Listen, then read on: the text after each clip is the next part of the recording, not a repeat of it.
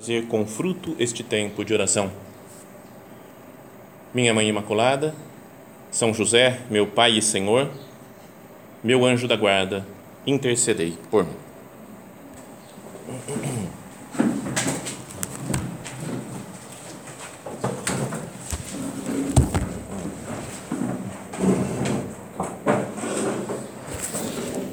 Acho que vocês devem ter tido aqui já, né, nesses dias de convívio, é, meditações né, ou palestras sobre as virtudes cardeais, né, a virtude da, da temperança, devem ter falado, a virtude da, da fortaleza, da justiça. E hoje nós vamos falar da virtude que diria que é central, né, mais importante dessas virtudes. É, não são eu falei teologais? Não, virtudes cardeais. Cardeais, beleza. Então, as virtudes cardeais, a mais importante é a virtude da prudência. Quando se fala de prudência, muitas vezes, né, com muita frequência, a gente pensa em uh, quase um não fazer as coisas, né? Pera, espera, não, não atua, peraí, vamos ser prudente, não vamos arriscar. Não é? O modo de se falar da prudência no linguajar comum, né, na vida normal das pessoas, é sempre um parece que é uma espécie quase de medo, né? Espera aí, pessoal, não vamos, não vamos ser afobados. Né? Vamos pensar com calma, acho que é melhor, não é prudente fazer isso. Parece que sempre vem quase com um negativo na frente, né? Quando vai falar da prudência. Não é prudente fazer assim, não é prudente atuar dessa maneira. Como se fosse quase um, um incentivo ao, ao medo, não é? ao não agir. E a verdade é que a virtude da prudência ela é, diria, podia ser traduzido como uma sabedoria para fazer as coisas certas na hora certa. A, a definição clássica lá em, em, latim que davam é a recta ratio agibilium, né? é a reta razão no agir. Eu tenho que agir, então eu vou agir com uma razão reta, pensando né, corretamente como que eu devo fazer, como eu devo me comportar agora o que, que é para fazer? É isso? É para deixar de fazer isso? Sabe, a pessoa que consegue ver diante de Deus o que, que é importante. E aí, a partir daí, depois de decidir, eu vejo, então eu falo, eu preciso usar agora a virtude da fortaleza para tomar, para ser firme nessa situação. Tem que ter agora a virtude da paciência. Então, também é chamada a virtude da prudência de auriga virtutum, que é a, como que a condutora das virtudes Tá? A auriga era como que o cocheiro, sabe? O pessoal que vai guiando aquelas umas carroças, né? uma charrete. Não é? Então, e vai, vou guiando, conduzindo as outras virtudes. Eu, eu preciso agora ter fortaleza nesse momento. Agora eu preciso ter essa outra virtude. Agora eu preciso me comportar assim. E vai controlando. É uma espécie de. Como que o cérebro das virtudes. Né? Tá? Que vai controlando tudo que é preciso fazer e usando as forças necessárias para isso. Bom. Então, essa é só uma ideia assim, introdutória né, para a gente saber o que é a virtude da prudência. Mas é importante que esse daqui seja um momento de, de oração, né? não é palestra aqui, né, de falar, vou falar aqui que é a virtude da prudência, ela se divide em tal, tal. Não, não. É para cada um procurar conversar com Cristo. Né? Estamos nos preparando para participar da missa agora, né? vamos receber Jesus na Eucaristia. E então, que, que nós procuremos falar com Ele sobre essa, sobre essa virtude. Falar, Jesus, eu eu tenho a virtude da prudência? E se eu não tenho, se eu vejo que eu faço as coisas meio com grande insegurança, né? se eu percebo que eu tenho medo de tomar atitudes, ou se eu sou muito afobado, se eu faço um monte de coisa e depois eu falo, cara, por que, que eu fui fazer, eu não pensei direito. Tá, se a gente tem essas coisas daí, sente uma falta de virtude da prudência, falta sabedoria no agir, a primeira coisa é pedir para Deus. Né? Mais do que pensar, falar, como que vai ser a técnica para eu adquirir virtudes? Né? A primeira coisa Senhor, eu preciso dessa, dessa sabedoria para fazer as coisas. Eu queria ter a, a tua inteligência, Senhor, a tua luz, para saber decidir nas, nas mais diversas circunstâncias da minha vida. Nas coisas de trabalho, no relacionamento com as pessoas, na minha vida espiritual. Então, tem uma passagem do Antigo Testamento conhecida que acho que pode ajudar a nossa, a nossa oração.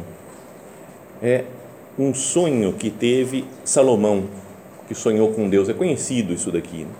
Lembra, tinha o rei Davi, que era o grande rei lá de Israel, de Judá. E ele, quando morreu, deixou o reino para o seu filho Salomão. Mas o Salomão era jovem, né? era novo e tinha que guiar um povo enorme. Então ele, sabe aquela situação de falar, cara, o que eu vou fazer, né? Não, já pensou se falam para vocês aqui, sei lá, você vai ser presidente do Brasil agora, semana que vem? Dá um certo medo, né? Você fala, o que, que eu vou fazer? Por onde que eu começo nesse né, negócio? Então o Salomão era, ficou sendo rei. E agora? Então fala assim ó, a Sagrada Escritura: em Gabaon, o Senhor apareceu a Salomão num sonho noturno e lhe, e lhe disse: Pede o que desejas e eu te darei. Frase boa que a gente gostaria de ouvir que Deus falando para nós isso também, né? Pede o que você quiser e eu vou te dar. Então a gente ia, sei lá, podia pedir um monte de coisa, né? sonhos para o futuro e para tranquilidade da vida. E Salomão respondeu: Tu mostraste grande benevolência para com teu servo Davi, meu pai, porque ele andou na tua presença com fidelidade, justiça e retidão de coração para contigo Tu lhe conservaste esta grande benevolência e lhe deste um filho para se sentar, para se sentar no seu trono, como é o caso hoje. Você cuidou de Davi, do meu pai, e deu um filho que sou eu que estou aqui para ser o rei agora. Agora, Senhor meu Deus, fizeste reinar o teu servo em lugar de Davi, meu pai, mas eu não passo de um adolescente que não sabe ainda como governar. Eu não, sei, eu não consigo, não, não tenho capacidade para isso. Me sinto muito muito incapaz, né, muito sem condições de governar o povo de Israel. Teu servo está no meio do teu povo eleito, povo tão numeroso que não se pode contar ou calcular. Dá, pois, a teu servo um coração obediente. É um coração que escute a vontade de Deus, para colocar em prática a vontade de Deus, os planos que Deus tem. É um coração que quer acertar. Dá, pois, a teu servo um coração obediente capaz de governar o teu povo e de discernir entre o bem e o mal. Do contrário, quem poderá governar este povo tão numeroso? Então, o que ele pede é sabedoria. Fala, eu quero uma sabedoria de como é que eu tenho que agir e governar esse povo. Né? Ou ele pede a prudência. Dizem alguns, né, que a, dizia algum santo aí que a, a grande virtude da pessoa é, que deve governar alguém é a prudência. Não é? Até falaram na época de eleição do Papa, citaram isso daí, né? Falou, como é que tem que ser o Papa? Tem que ser um grande organizador de coisas, um grande trabalhador, não tem, não, tem que ser santo, o cara tem que ser super santo e piedoso. E pegaram essa frase de um santo, eu não lembro se é São Bernardo, acho que é São Bernardo, que falou a virtude principal até de um Papa para governar a igreja é a prudência. Porque a pessoa pode ser super santa, não é? vive o dia inteiro rezando e se penitenciando, mas não faz a menor ideia de como governa uma igreja, né? não, tem, não tem noção, não tem não, não é, sabe, não, não deixa de ser santa por isso. Então, o Salomão, ele falou: oh, eu posso ser muito santo, posso rezar, posso fazer o que for, posso, mas o que eu preciso, meu Deus, é de sabedoria para saber decidir o que é certo em cada momento. E aí fala né, na Sagrada Escritura: este pedido de Salomão agradou ao Senhor. Deus disse a Salomão: Já que pediste estes dons e não me pediste para ti longos anos de vida, nem riquezas, nem a morte dos teus inimigos. Não é porque eu, ia ser legal, né? Pedir, ó, eu quero muitos anos de vida, não ficar doente, é isso que eu quero pedir. Porque daí eu vou governar para sempre. Eu quero é grana, vou ficar milionário, né? Se Deus aparecesse para nós e falasse: O que, que você quer? Será que a gente ia pedir grana, ia pedir dinheiro? Ou então a morte dos teus inimigos? Ah, porque tem os povos inimigos que faziam guerra né, contra o povo. Eu o que, que eu quero? Se Deus me pede, né, pode me pedir o que você quiser. Deus ficou feliz de que ele pediu sabedoria para praticar a justiça. Então, vou fazer o teu, o teu pedido Dou-te um coração sábio e inteligente, de modo que não houve teu igual antes de ti, nem haverá depois de ti. Não é? Então, falou, ó, fica tranquilo, Salomão, você vai ser o cara, né? em outras palavras, assim, você vai, vai acertar, e deu a grande virtude da sabedoria, da prudência. E conta logo depois disso aquela história, lembra? Vocês conhecem essa história do Salomão, né? Das duas mulheres que morreu o filho lá, né? Que as duas estavam dormindo com seus filhos pequenininhos, uma deitou em cima do filho e morreu o filho. Mas ela falou, não, outra que trocou os filhos, pegou o filho dela morto, colocou lá no outro, pegou. Então, e aí perguntaram para Salomão, de quem que é o filho verdadeiro? Ele falou, ah, corta o filho no meio e divide metade para cada um. E a mãe verdadeira falou, não, não, não, pode, pode dar meu filho para ela também. E o Salomão falou, então é ela que é a mãe, porque ela quis amar bem. Bom, beleza. Não é que seja super genial, né? Quando eu, quando eu era criança, meu pai me contou essa história e eu fiquei, falando, nossa, o cara é um gênio, o cara é um gênio. Mas, mas agora vem falando, legal, interessante, a coisa mais, não, tudo bem. Bom, então é isso que a gente pede, né, para Deus agora, Senhor, me dá a tua sabedoria, para que eu seja uma pessoa prudente, que eu tome as, as decisões que você quer que eu tome, que eu procure escutar qual que é a tua vontade e colocar em prática a tua vontade. Para isso, né, para viver depois na prática a virtude da prudência, e é isso que eu queria que a gente meditasse. Agora, nem sei que horas começou essa meditação, quanto tempo está de meditação. Deve. Vamos ver. 11 minutos. Beleza. Então, é, o que fazer né, para viver na prática a virtude da prudência? Primeiro, pensar nas coisas. A gente tem que decidir muitas coisas na vida. Né? O que vai estudar, com quem que vai casar, não é? com, como é que vai ser minha vida espiritual, não é que eu quero estudar isso, eu quero estudar aquele outro negócio, vou me aprofundar nisso, vou aceitar esse trabalho que estão me oferecendo ou não vou. Numa discussão, numa briga que tem em casa, né? Que que eu vou, como é que eu vou ajudar as pessoas? Tem um monte de coisas que a gente tem que tomar atitude, né? tem que decidir. E para decidir certo, a primeira coisa, então, além disso daí que nós falávamos antes, né? de pedir para Deus, como fez o Salomão, é preciso pensar nas coisas toma aqui um momento de exame.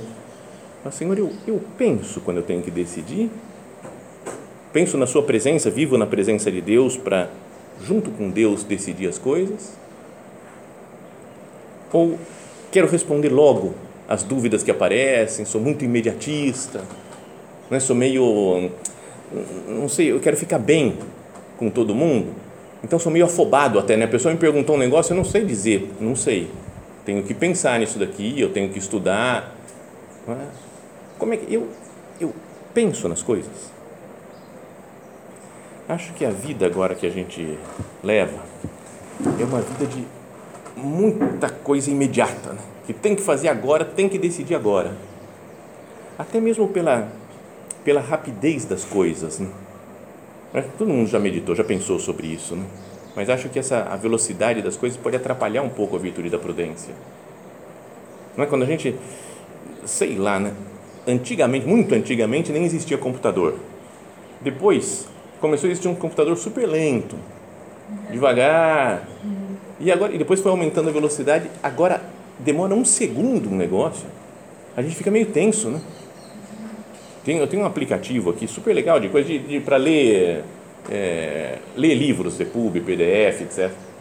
Clico lá para abrir e aí ele fica andando no negócio e fala, abrindo documento. Abrindo documento, se o documento, se o livro é muito grande, né?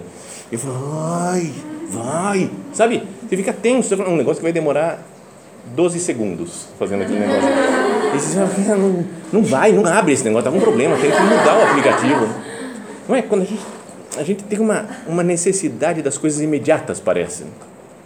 As redes sociais, alguém escreve um negócio, eu tenho que comentar, eu tenho que curtir, eu tenho tem um monte de gente que vai curtindo coisas, fotos do Instagram, curtindo, nem viu que eu curti direito, mas curti, porque eu tenho que, o importante será que eu não essa rapidez das, da, dos meios de, da, da, informática, né, dos, das redes sociais, não passa para a minha vida?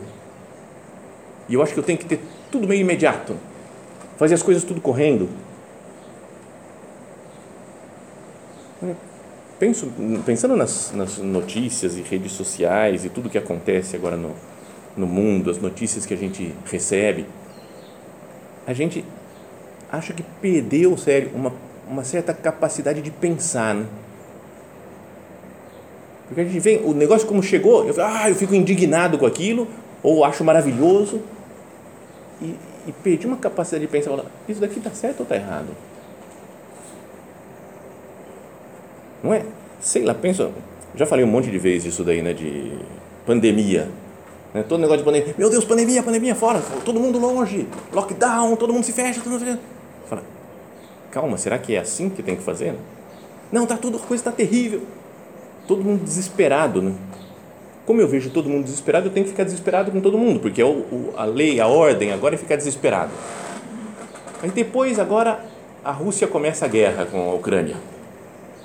E todo mundo desapareceu. Né? Alguém falou que vai ganhar o prêmio Nobel de Medicina, né, o Putin, porque acabou com a pandemia. Faz três, quatro dias que ninguém fala mais, não, não morreu mais ninguém de Covid, não tem mais nada.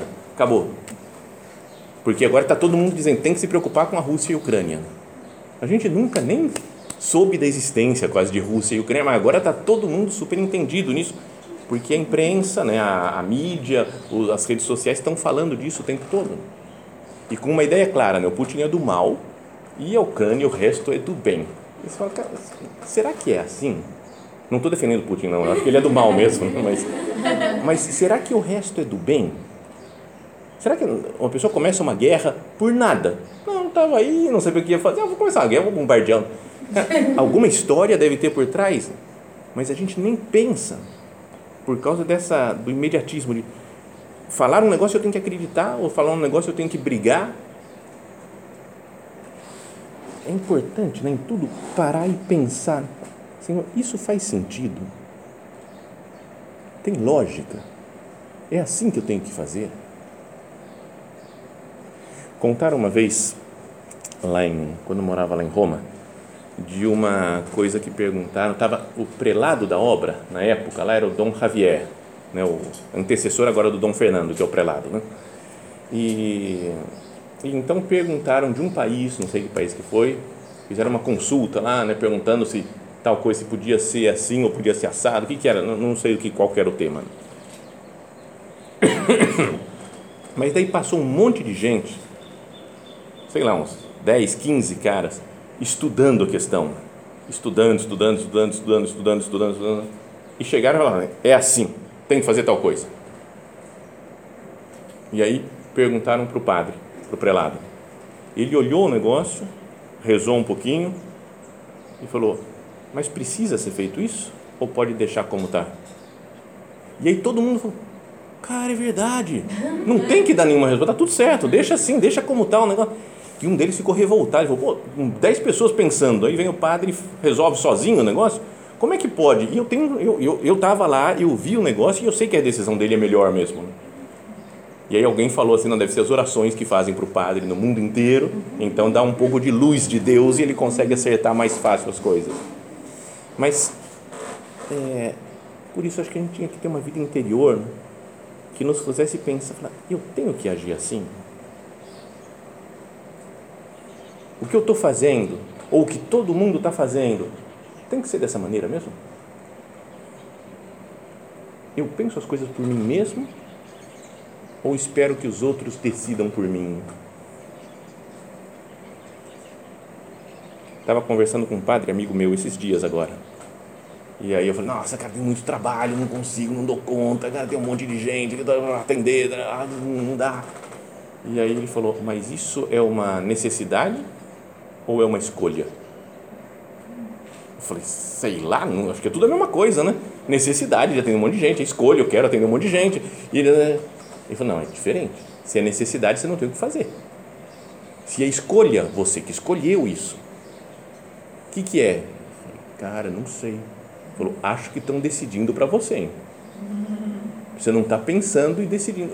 Sabe, deu uma coisa para pensar. Falei, cara, que medo. Será que eu não estou decidindo? Será que é? Ele falou: o ser humano escolhe as coisas. Se você joga uma semente no, no jardim aqui, ela vai virar uma árvore. Não dá para ela escolher ou não. Ele vai naturalmente, vai, né? um animal se comporta naturalmente segundo o instinto dele. Mas o homem e a mulher têm capacidade de decisão. Então, eu penso nas coisas. Na, no Evangelho fala né, que Nossa Senhora ela pensava nas coisas, né? que ela meditava, guardava no coração. Tinha coisas que ela não entendia também. Quando Jesus ficou perdido no templo, lembra? Ela vai lá e fala, fala por que se comportaste assim? Né? Não sabia se teu pai e eu estavam aflitos te procurando? E aí Jesus dá uma resposta atravessada, né? Parece, né? Não sabias que devo ocupar-me das coisas do meu pai? E fala que Nossa Senhora não entendeu aquele negócio. Nossa Senhora, São José não entenderam, não foi simples a resposta de Jesus, mas ela ia meditando no coração todas as coisas. Então, que nós tenhamos essa atitude dela, né, de, de, de meditar, de pensar mais nas coisas, mas para isso acho que é importante diminuir a velocidade interior nossa, né? exterior e interior, porque a gente vive correndo, né, fazendo coisas, fazendo coisas, tem que fazer, tem que fazer, tem que fazer, tem que fazer. Será que tem que fazer? Não é importante parar e pensar? Tinha uma, uma poesia de um, um escritor, acho que inglês, que é conhecida, talvez vocês já tenham visto isso. Teve uma época na internet que ficou famoso, rodou por todo canto, mas que era assim: Você já olhou para as crianças? A, a tradução não ficou muito poesia, não, né? porque é, é, em inglês que o cara escreveu, mas aqui a tradução coloquei lá no Google Translator, tentei dar uma acertada, mas não perdeu todo o valor literário. Né? Mas a ideia é interessante. Você já olhou para as crianças em um carrossel? Ou ouviu a chuva batendo no chão? Já seguiu o voo errático de uma borboleta? Ou contemplou o sol desaparecendo na noite? É melhor você ir devagar. Não dance tão rápido. O tempo é curto. A música não vai durar. Sabe, animando que as pessoas contemplem um pouco mais as coisas. Você passa por todos os dias correndo quando você pergunta a alguém como você está, você ouve a resposta. Quando o dia termina, você deita na cama com as próximas 100 tarefas passando pela tua cabeça. É melhor você ir devagar, não dance tão rápido, o tempo é curto, a música não vai durar. Já disse ao seu filho: Vamos fazer isso amanhã e na sua pressa não vê a sua tristeza? Já perdeu contato, deixou uma amizade morrer porque você nunca teve tempo de ligar e dizer oi. É melhor você ir devagar, não dance tão rápido. O tempo é curto, a música não vai durar. Quando você corre tão rápido para chegar a um lugar, perde metade da diversão de chegar lá. Quando você se preocupa e se apressa ao longo do dia, é como um presente jogado fora, fechado e jogado fora. A vida não é uma corrida, então vá devagar, ouça a música, antes que a sua música termine. Então, em inglês fica muito mais bonito, fica muito mais legal o negócio, né? Mas a ideia é essa, a gente vive a vida correndo. Tem que chegar correndo. Hoje, por exemplo, saí atrasado de casa e vim no gás aqui na estrada, nem sei, não faço a menor ideia por onde eu passei, por onde eu não passei, não contemplei paisagem nenhuma, não, porque tinha que chegar aqui. Né? Então você pra quê? Né? Não, tudo bem que vocês estavam aqui esperando começar a meditação, mas mas não podia. Você vinha mais devagar, contemplando. Eu ia chegar acho que dois minutos mais tarde, mas contemplava, outro ritmo. Então a primeira coisa é, é calma para pensar nas coisas. Para ser pessoas prudentes é preciso pausar um pouco e pensar. Segundo, parece o contrário disso, que é tomar decisão, não pensar para sempre. Porque tem gente que às vezes pensa para sempre, né? E aí, você vai fazer isso ou aquilo? Ah, estou pensando. Aí passa um dia, outro dia, e aí? Pensando. Né? Não é? Isso acontece com um monte de coisa. Que faculdade que você vai fazer? Ah, não sei. Estou pensando, é que eu gosto disso, disso, disso, disso, disso e disso. Estou pensando. Aí vai passando o tempo, vai chegando o dia de se inscrever no vestibular. E o que, que você vai. Estou pensando. Tem que chegar uma hora que tem que decidir, né? E aí, você está namorando com esse cara, você vai casar com ele ou não vai? Estou é, pensando, né? Não sei, estou pensando. Sabe, e, e, o trabalho, você vai aceitar esse trabalho? Estou pensando. Vocação, tema que todo mundo pensa assim, qual que é a minha vocação? Estou pensando. Aí você volta a falar com a menina dez anos depois, e aí, o que o senhor descobriu? Estou pensando. Acho que tem que tomar decisões também, não é só pensar nas coisas da vida. A pessoa prudente pensa e decide, sem medo de errar. Vai ter coisas que a gente vai decidir errado. Fica tranquilo, tranquilo. Todo mundo vai errar em várias decisões na vida. Mas ao perceber o erro, falo, perdão, meu Deus, não era. Acho que eu tomei a coisa, decisão que você não queria. Retomo e faço outra coisa. Sem ter aquela pretensão de acertar sempre em tudo. E por isso faz a gente ficar pensando, pensando, pensando, pensando, pensando, sem decidir. Então, primeiro pensar, depois não pensar tanto e decidir. E terceiro, agir. Está ligado com a virtude da fortaleza já essa parte. Né? É preciso atuar. Não é só falar, eu decidi e agora, o que, que eu tenho que fazer para colocar isso em prática? Não é sei lá, eu vou, quero passar num concurso, decidi. Então eu tenho que tomar algumas decisões, que é me matricular num cursinho, por exemplo, estudar, fazer um plano de estudo para dar conta de conseguir passar depois. Pensei no que eu tenho que fazer, tomei a decisão, então agora eu faço. Peço a fortaleza ao Senhor para conseguir colocar em prática. Por exemplo, uma das coisas, voltando ao, ao rei Salomão, não é que ele decidia, mas colocava em prática. Ele falou: Eu tenho que construir o templo de Jerusalém. Meu pai comprou já um monte de coisa de material para construir, de ouro, pedras preciosas, né, de, de prata e madeira, e um monte de coisa para ele construir o templo. Ele falou: Pensou, falou: Eu tenho que construir o templo. Vai ser no meu reinado que vai ficar pronto esse templo de Jerusalém.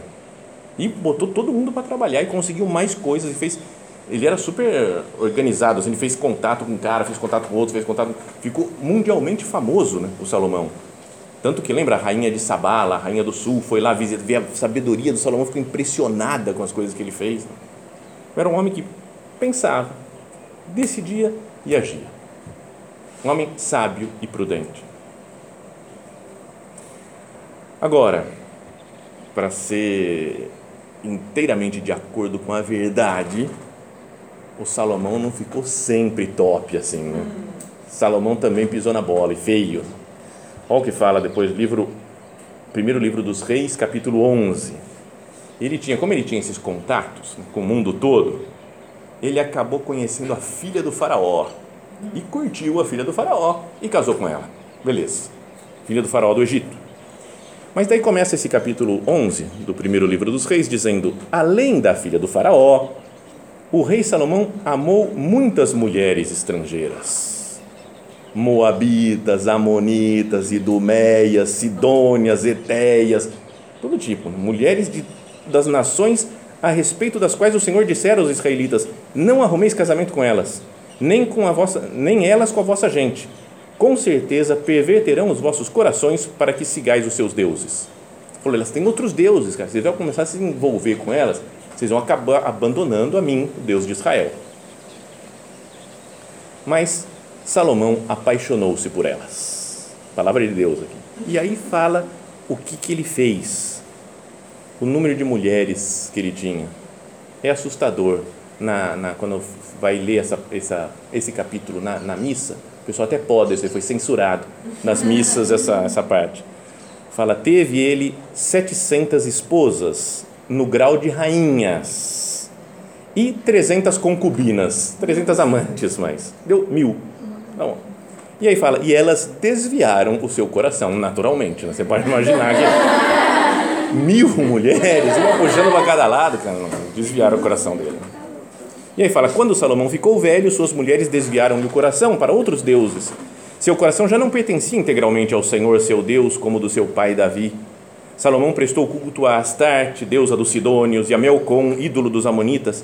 Ele fez o que desagrada ao Senhor e não lhe foi inteiramente fiel como seu pai Davi. Foi assim que Salomão construiu um santuário para Camos, ídolo de Moabe, no monte que está de fronte de Jerusalém, e para Melcom, ídolo dos Amonitas. Fez o mesmo para todas as suas mulheres estrangeiras, as quais queimavam incenso e ofereciam sacrifícios aos seus deuses. Você fala, cara, Salomão, você era um homem sábio e prudente. O que, que você foi fazer, Salomão? Você está louco? Agora, está vendo que Deus não é que ele recrimina tanto o fato dele ter 700 esposas né, no grau de rainha, estava previsto, estava estava indicado que se podia ter, sei lá, né, 700 esposas, não tem problema. 300 concubinas, ele tinha, era o rei, não sei o quê. Mas o problema aqui de Deus, que fala que perverteram o coração dele. E ele foi, foram adorar outros deuses.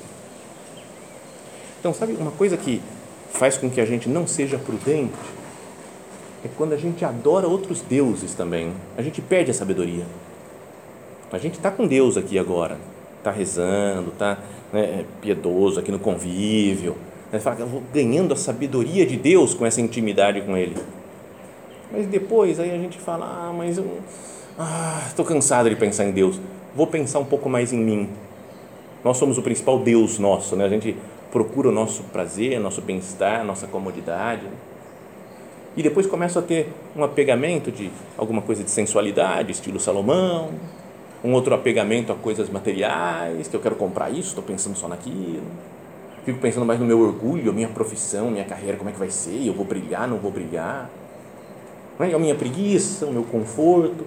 Sabe, tem, a gente pode ir colocando vários deuses na nossa vida e aí a gente perde a prudência, perde a sabedoria. O Salomão começou a tomar decisão errada ele que era sábio, tomava decisões prudentes, retas, corretas, de acordo com a vontade de Deus, porque se deixou levar pelas mulheres e adorar os deuses dessas mulheres, ele se perdeu. E Deus falou: Vou tirar o reino, vai dividir o reino, você perdeu, acabou tudo. Então, que nós pensemos também nisso na nossa vida. Falar, Senhor, eu, eu, eu quero fazer sempre a tua vontade. Não deixe que meu coração se corrompa, se perca porque daí eu vou perder a prudência, vou perder a, a sabedoria de tomar as decisões certas, as decisões segundo a vontade de Deus. Então, por isso é importante né, que a gente procure ter uma, uma vida de, de oração, de estar sempre perto de Deus e uma vida de penitência, de sacrifício, de saber dizer não para essas coisas que nos atraem.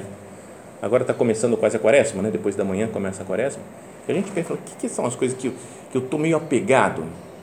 que pode ser de comida, de bebida, de redes sociais ou de, de conforto, o que for.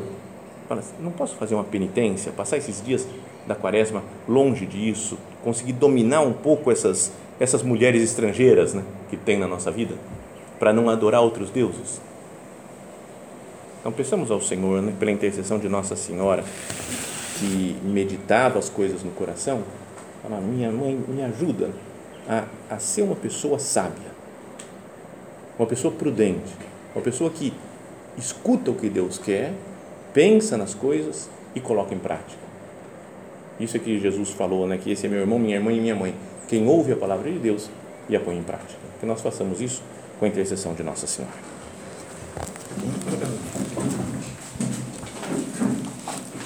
Dou-te graças, meu Deus, pelos bons propósitos, afetos e inspirações que me comunicaste nesta meditação Peço-te ajuda para os pôr em prática. Minha Mãe Imaculada, São José, meu Pai e Senhor, meu anjo da guarda, intercedei por mim.